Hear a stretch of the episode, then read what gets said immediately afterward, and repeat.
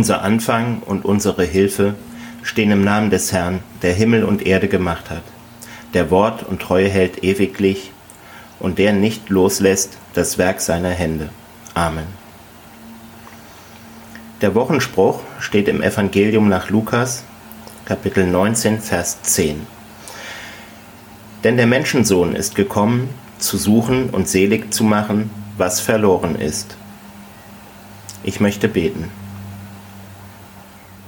Barmherziger Gott, wie gut, dass du uns zusammenrufst, aus der Geschäftigkeit und aus der Lehre, aus glücklichen Stunden und aus Traurigkeit, aus Bangen und aus Hoffen, aus Erfolg und aus Scheitern vor dir können wir Ruhe und Frieden finden. Danke, barmherziger Gott, dass du uns den Sonntag schenkst, dass du die Begegnung mit dir schenkst. Wie gut, dass du uns gesucht und gefunden hast. So lass uns auch aufmerksam füreinander sein. Lass uns überwinden, was uns hindert, zueinander zu finden. Mach uns Mut, voneinander zu erzählen und zuzuhören. Und jetzt sammle unsere Gedanken und begegne uns in deinem Gottesdienst. Amen. Der Predigtext steht in Micha 7, die Verse 18 bis 20. Wo ist solch ein Gott, wie du bist, der die Sünde vergibt und er lässt die Schuld denen, die geblieben sind als Rest seines Erbteils, der an seinem Zorn nicht ewig festhält, denn er hat Gefallen an seiner Gnade. Er wird sich unser wieder erbarmen, unsere Schuld unter die Füße treten und alle unsere Sünden in die Tiefen des Meeres werfen. Du wirst Jakob die Treue halten und Abraham Gnade erweisen, wie du unseren Vorvätern vor Zeiten geschworen hast.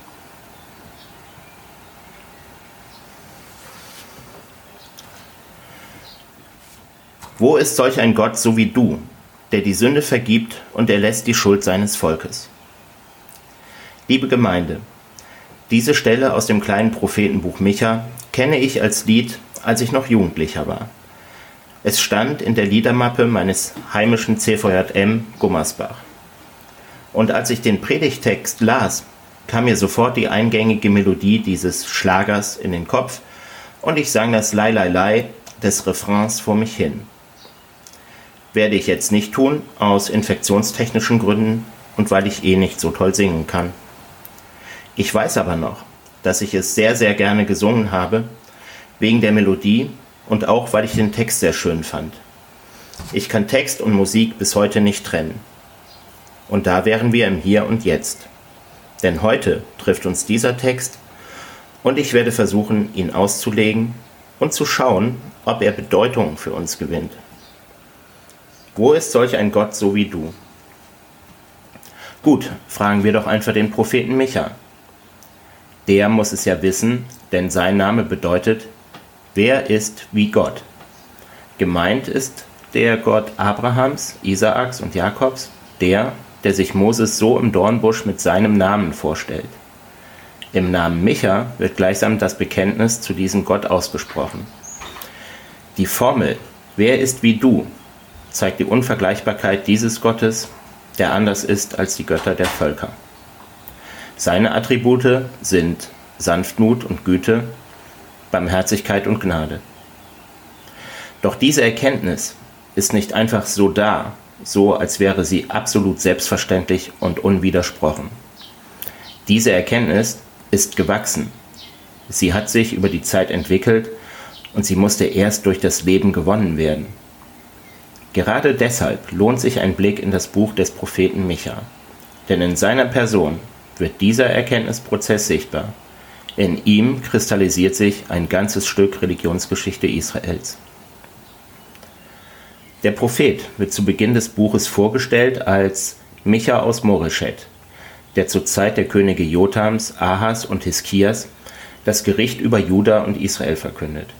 Er hat den Untergang des Nordreiches Israel bzw. Samarias durch die Eroberung der Assyrer im Jahr 722 miterlebt. Juda und Jerusalem hat er ein ähnliches Schicksal angekündigt, weil sie falschen Propheten nachgelaufen sind und Unrecht begangen haben. Micha hat deutlich gemacht, dass das Unglück, das über sie kommen wird, ihre eigene Schuld ist. Darum wird Zion um euretwillen zum Acker umgepflügt werden, und Jerusalem wird zum Steinhaufen werden, und der Berg des Tempels zu einer Höhle wilden Gestrüpps. Micha steht da ganz in der Tradition seiner Berufskollegen, wie etwa dem Zeitgenossen Amos, der seine eigenen Leute anschreit und Gottes Strafe ankündigt. Wo ist solch ein Gott so wie du? Was ist das für ein Gott, der mit seinem auserwählten Volk dermaßen hart ins Gericht geht? Und wie muss es sich anfühlen, von allen Völkern auserwählt zu sein und doch vom Zorn Gottes niedergestreckt zu werden? Wie kann man diesem Gott überhaupt gerecht werden, um Gnade zu finden? Was könnte, nein, müsste man tun, um Gott zu besänftigen? Die Menschen im Buch Micha fragen so und sie suchen eine Lösung eine Antwort. Soll ich mich Gott mit Brandopfer nahen? Soll ich meinen Erstgeborenen geben für meine Sünden? Wenn ich das lese, stockt mir der Atem. Die Erstgeburt geben zur Erlösung der Sünden? Verlangt dieser Gott Menschenopfer? Das kann doch nicht sein. Und für einen kurzen Moment flackert bei mir der Gedanke an die Kreuzigung Jesu auf. Kann ich das glauben, dass dieser Gott sich nur durch ein blutiges Opfer versöhnen lässt? Ich bin Vater von drei Kindern und das Letzte, was ich als Opfer geben würde, wäre das Leben meiner Kinder. Gleich, ob Erstgeborener, Zweiter oder Drittgeborener. Aber welche Antwort gibt Micha? Unmittelbar nach den oben aufgeführten Fragen kommt der Satz, es ist dir gesagt, Mensch, was gut ist und was der Herr von dir fordert. Nichts als Recht zu üben und Güte zu lieben und einsichtig mit Gott zu wandeln. Die Forderung dieses Gottes ist, geht gerecht und gütig miteinander um. Kehrt um. Das ist eigentlich die Kernbotschaft der Propheten. Kehrt um und ihr werdet leben. Und das gilt für alle Menschen, nicht nur jüdischen Glaubens. Es ist dir gesagt, Mensch, was gut ist. Die Botschaft des Micha ist gleichsam universal. Sie nimmt die ganze Menschheit in den Blick. Genau in der Mitte des Buches Micha steht die Vision, die davon spricht, dass keine Menschen mehr in Kriegen geopfert werden, wenn Gott den vielen Völkern Recht spricht und sie anweist. Sie werden ihre Schwerter zu Flugscharen machen und ihre Spieße zu Sicheln.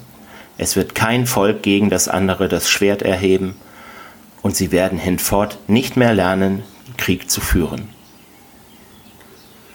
Eine unglaubliche Vision, die, so scheint es mir, noch lange nicht realisiert ist. Das wussten auch die Menschen, die die Worte des Propheten Micha aufgeschrieben haben und über die Jahrhunderte gedeutet haben. Aber selbst nach diesem Heilswort, das wie ein Schlussakkord der Weltgeschichte klingt, kommen Worte der Kritik und Ankündigung des Unheils. Es sind uralte Worte, über 2000 Jahre alt, und doch scheint es, als untertiteln sie die Nachrichten in der Tagesschau. Sie lauern alle aufs Blut, und jeder jagt den anderen, dass er ihn fange. Ihre Hände sind geschäftig, Böses zu tun. Obere und Richter fordern Geschenke. Der Gewaltige redet nach seinem Mutwillen, und so verdrehen sie alles.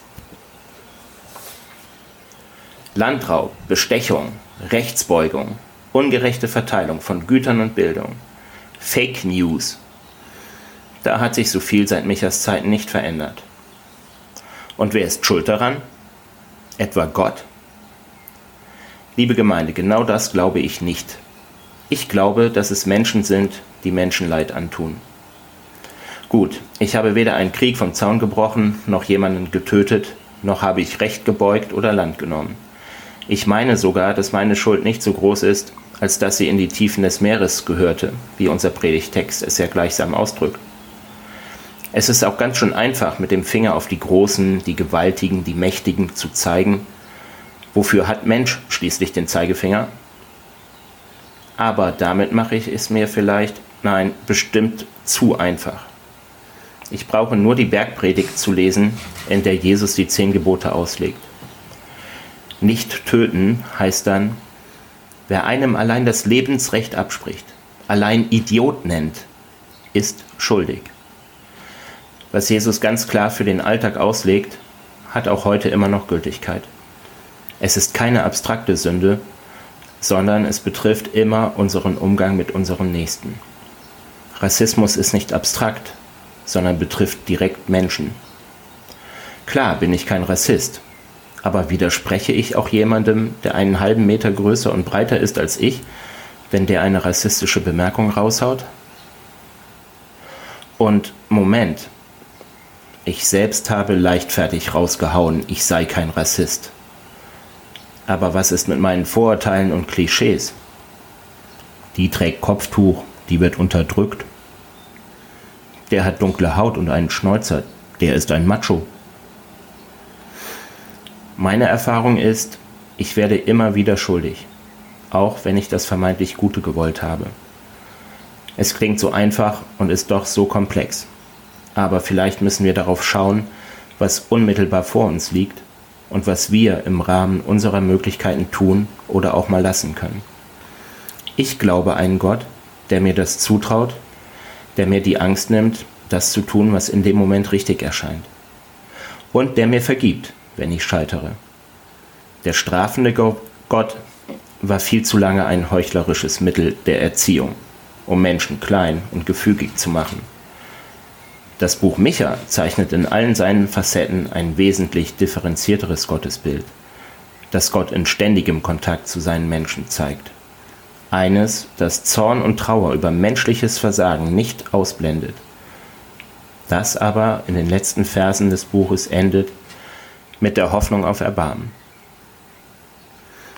Wo ist solch ein Gott so wie du? Liebe Gemeinde, Begonnen habe ich mit dem Lied aus der Liedermappe meines CVM Gummersbach. Schließen möchte ich mit einem anderen Liedtext. Schon damals gab es diese kölsche Rockgruppe namens Bab, die mich quasi zeitlebens begleitet hat. Die hatten schon immer Lieder, die mich zum Nachdenken gebracht haben. Auch mit kirchenkritischen Texten oder mit Liedern gegen Nationalismus und Rassismus. In einem der jüngeren Lieder setzt sich der Sänger der Band, Wolfgang Niedecken, mit Gottesbildern auseinander. Und er kommt zu dem Schluss, keine Angst, ich übersetze ins Hochdeutsche, wenn es ihn gibt, dann ist er ein guter. Wenn es ihn gibt, vergiss deine Angst. Wenn es ihn gibt, geht keiner verloren. Wenn es ihn gibt, dann kriegen wir eine Chance. Amen.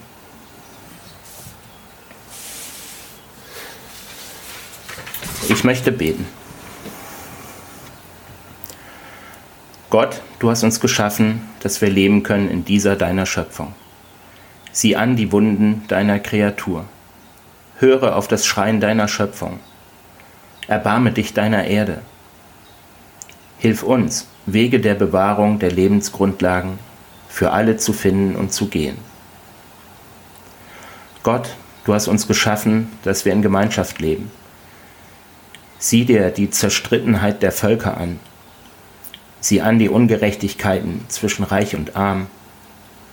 Höre auf das Klagen der Unterdrückten und Schwachen. Hilf uns, Wege der Verständigung und des Friedens zu finden und zu gehen.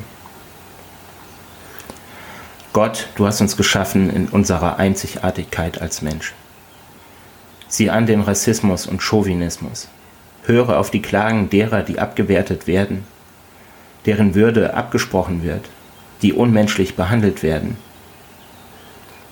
Hilf uns, Widerstand zu leisten und für das Leben aufzustehen. Amen. Unser Vater im Himmel, geheiligt werde dein Name, dein Reich komme, dein Wille geschehe, wie im Himmel, so auf Erden. Unser tägliches Brot gib uns heute und vergib uns unsere Schuld, wie auch wir vergeben unseren Schuldigern. Und führe uns nicht in Versuchung, sondern erlöse uns von dem Bösen. Denn dein ist das Reich und die Kraft und die Herrlichkeit in Ewigkeit. Amen. Der Herr segne und behüte dich.